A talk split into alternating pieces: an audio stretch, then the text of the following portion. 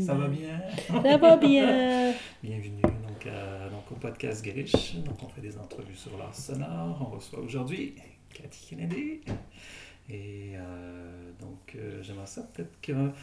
euh, donc, tu es artiste depuis euh, des dizaines d'années, mais il y a peut-être plein de gens qui vont te découvrir, qui, te connaissent, qui connaissent peu tes projets. Fait que peut-être on va regarder un peu plus le côté. euh, Mhm. qu'est-ce que tu as fait comme projet, puis euh, d'où tu as commencé. Mais euh, Mhm. peut-être, euh, je sais pas, il y a peut-être peu de gens qui savent que tu étais cofondatrice de Studio XX. Mhm. Tu dois être fière que ça existe toujours. Ah oui, ah oui, je suis tellement fière.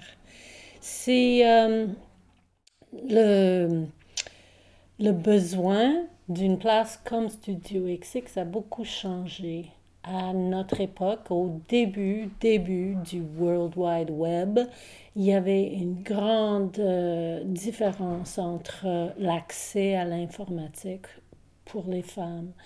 Euh, mais maintenant, c'est plus pareil. Puis, je suis très contente que le studio focus sur des, des aspects féministes.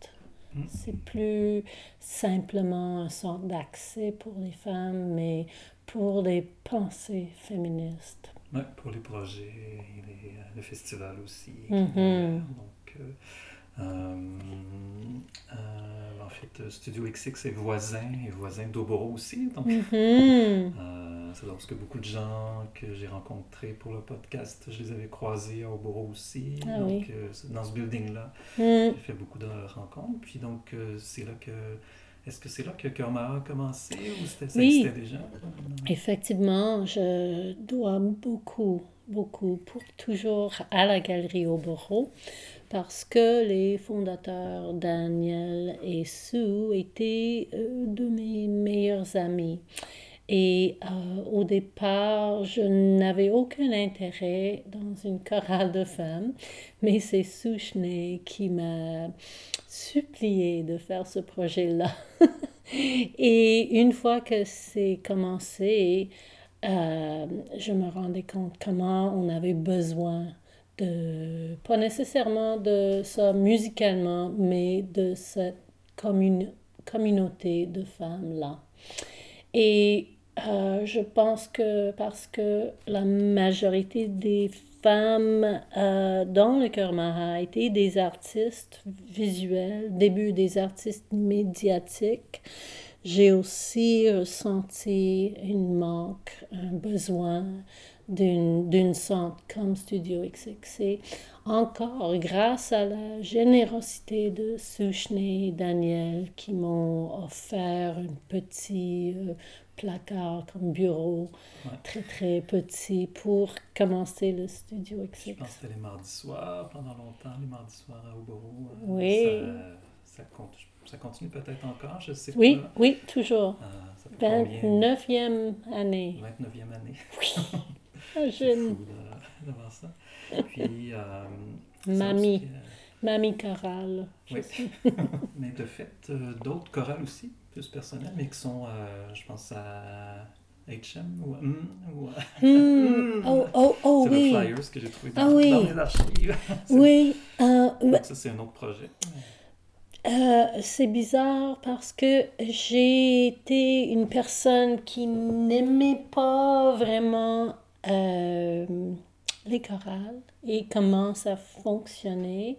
J'avais un problème plutôt politique ou euh, administratif. Oui, puis euh, le Karmaha a été fondé avec l'idée de euh, tasser cette, le pouvoir et de d'écarter le pouvoir et oui, agents, oui. Et euh, alors j'étais et c'est curieux, mais ma carrière est fondée sur les choses dont j'ai un problème avec.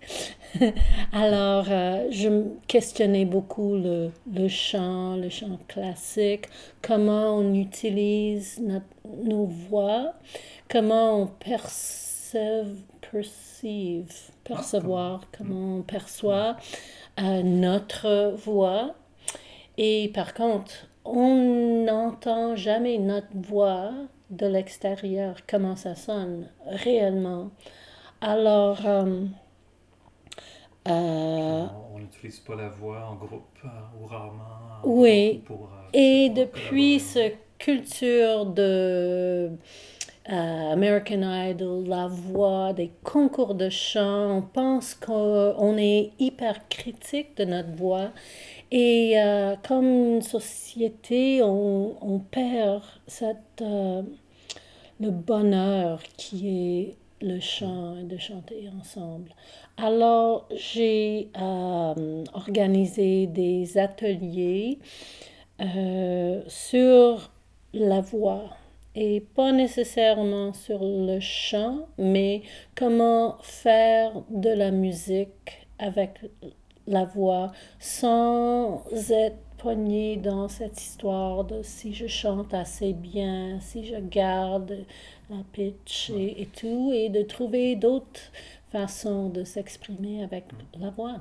Ouais, donc c'est comme un peu chorale expérimentale ou euh, oui. improvisation. Oui, euh, bruitiste, on peut la... Et, et j'ai trouvé aussi en même temps que c'est une excellente façon de euh, expliquer les principes de la musique contemporaine ou musique expérimentale, parce que tout le monde a une voix et on peut facilement comprendre qu'est-ce qui est l'idée de timbre avec la voix plus facilement qu'avec un piano un instrument.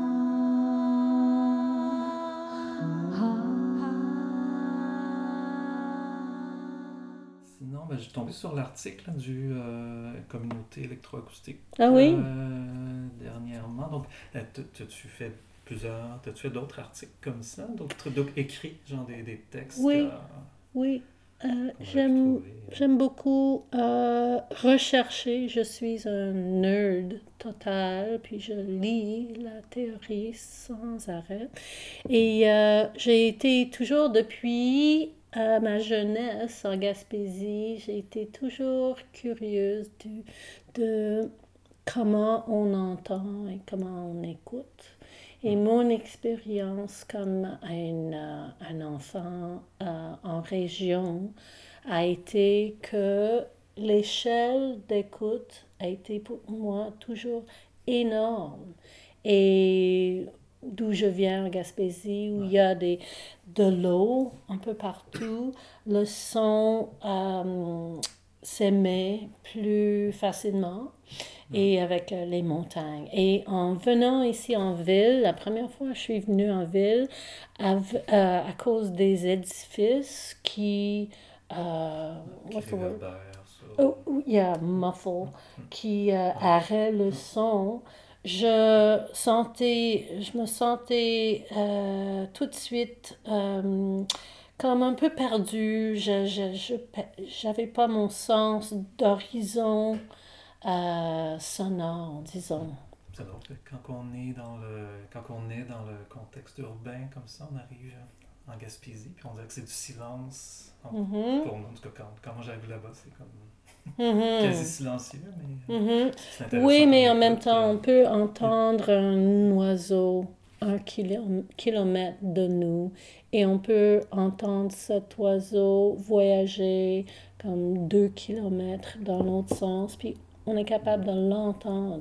Ici, on n'a pas.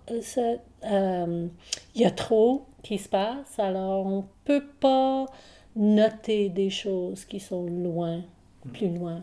OK. Oh, c'est intéressant comment. Mm-hmm. Et tout ça pour expliquer comment, pourquoi j'ai commencé à utiliser des émetteurs de radio à bas pression. Oui. Parce que je voulais sortir surtout de, de la salle de concert et faire de la musique à l'extérieur et encourager les gens d'écouter, d'entendre des choses plus loin. Ah, c'est là qu'il y a eu des projets, euh, comme on voit sur ton site web, donc Paradio à New, ah, oui. J'en ai retenu que c'était comme une marche euh, dans la ville de Troy avec quatre, quatre différentes chorales qui se réunissaient oui. au même endroit, qui est euh, Rensselaer, qui est une université aussi où il y a beaucoup d'expérimentations qui ont été faites. Puis donc c'était la marche dans la ville qui était oui. avec les radios, donc chacun avait ses radios, euh, puis la force du groupe qui est intéressante. Exactement. Euh. Et euh, ça a été une commission pour une œuvre institut. Alors la musique parlait de la place, exactement où on était.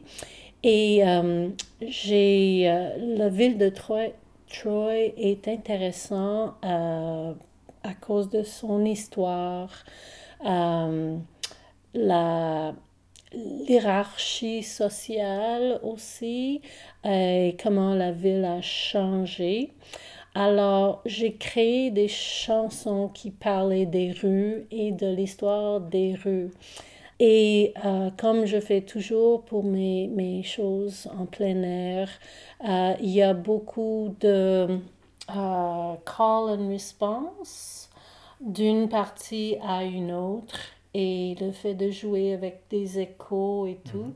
Et euh, alors, on avait plus qu'une centaine de jeunes chanteurs qui, en fait, ont crié euh, d'un côté de la rue à l'autre côté. Ça répond, répondait tout le long. Alors, c'était un grand événement avec beaucoup de monde impliqué dans la musique qui parlaient de leur expérience, leur ville a eu, et les interprètes entouraient le public alors, aussi. J'aime ça, faire un grand tsunami sonore. Ah, c'est excellent. C'était émouvant aussi la force, donc quand on a une centaine de personnes. Mm-hmm. Puis ça a été fait à Montréal aussi avec euh, CKUT, euh, je pense que c'était The Counting Game. Plusieurs fois. Counting Game, ça a été pour le nouveau bibliothèque en, à Vancouver. Mm. Mais euh, au début, début, ça a été à, à Place des Arts, sur l'esplanade. J'ai joué sur les meilleurs trottoirs en Amérique du Nord, jamais dans les salles. Je suis outsider total. T'es vraiment dehors. dehors.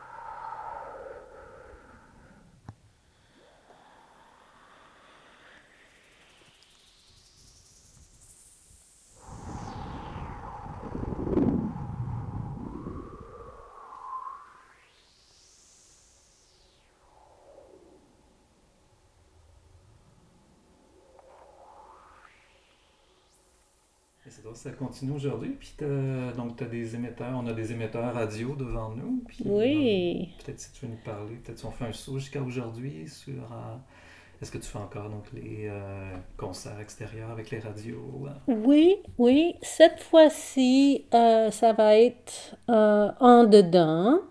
mais je vais me servir des chuchotements Et euh, ça va être Whispering Sonata avec... Écoute, dans le fond, c'est comme... euh, J'adore faire ça avec des interprètes. Pour, et c'est la même idée que les, euh, les systèmes euh, multipistes de haut-parleurs extrêmement compliqués, mais je le fais avec euh, des interprètes live, puis j'ai beaucoup plus de fluidité. Ah, c'est ton multitrack. euh, Donc, C'est les, ça. chacun des appareils, ça te fait le multitrack. C'est ça. Et c'est le fun pour un chanteur aussi de sentir que leur euh, trame sonore sur laquelle euh, il chante est euh, ajustable et qu'on peut contrôler le son nous-mêmes. On peut l'entendre, l'approcher à l'oreille ou à mettre ça plus fort pour le public, comme on veut. Hmm, c'est super. Et- Donc, c'est vraiment. euh, il y a comme toute la liberté et la flexibilité qu'il y a dans. euh, Exactement, et c'est comme l'idée de fond de la chorale sans une pers- sans un chef qui, qui fait toutes les décisions. Les, les choix sont euh, donnés aux interprètes. Ok. Est-ce qu'il y en a des. euh, c'est tous des interprètes ou amateurs ou, euh, des élèves détail, dans mais, un cours d'improvisation à McGill. Ok. Puis toi, t'enseignes à Concordia? Oui, oui. Un peu en électroacoustique et aussi chœur de chambre. Corps de chant. Ok. Super. Puis. J'adore. Puis ben, on aurait terminé pas mal dans les. euh, on a fait quoi? On a fait une vingtaine de minutes. Super. Peut-être peut-être je pourrais poser des questions juste off pour le fun comme ça. Mhm. Puis j'essaie d'avoir comme des, euh, des choses qui parlent pas de musique. Cool. Donc je demande aux musiciens euh, est-ce qu'il y a des choses qu'ils aiment en dehors de la musique? Mhm. Je sais pas si. Oui, tout dernièrement, j'ai découvert le jardinage. Ok. Et pour moi, c'est une des meilleures découvertes de ma vie. Parce que c'est vraiment euh, une autre façon d'écouter. Euh, et c'est de l'improvisation totale parce qu'il faut qu'on suit qu'est-ce qui se passe en nature, puis on travaille avec. Ça marche ou ça marche pas, il faut euh, Ouais. improviser. euh. Oui. Puis ici ou en plus en Gaspésie Euh, Gaspésie, oui. J'ai redécouvert la Gaspésie, ça fait juste euh, 12 ans. Mais avant, je viens de là, toutes mes Mhm. parentés sont de là, mais notre famille sont, ont quitté, ça fait 40 ans et euh, j'étais, je me suis éloignée totalement. Mais depuis que c'est revenu dans ma vie, ça fait c'est c'est What?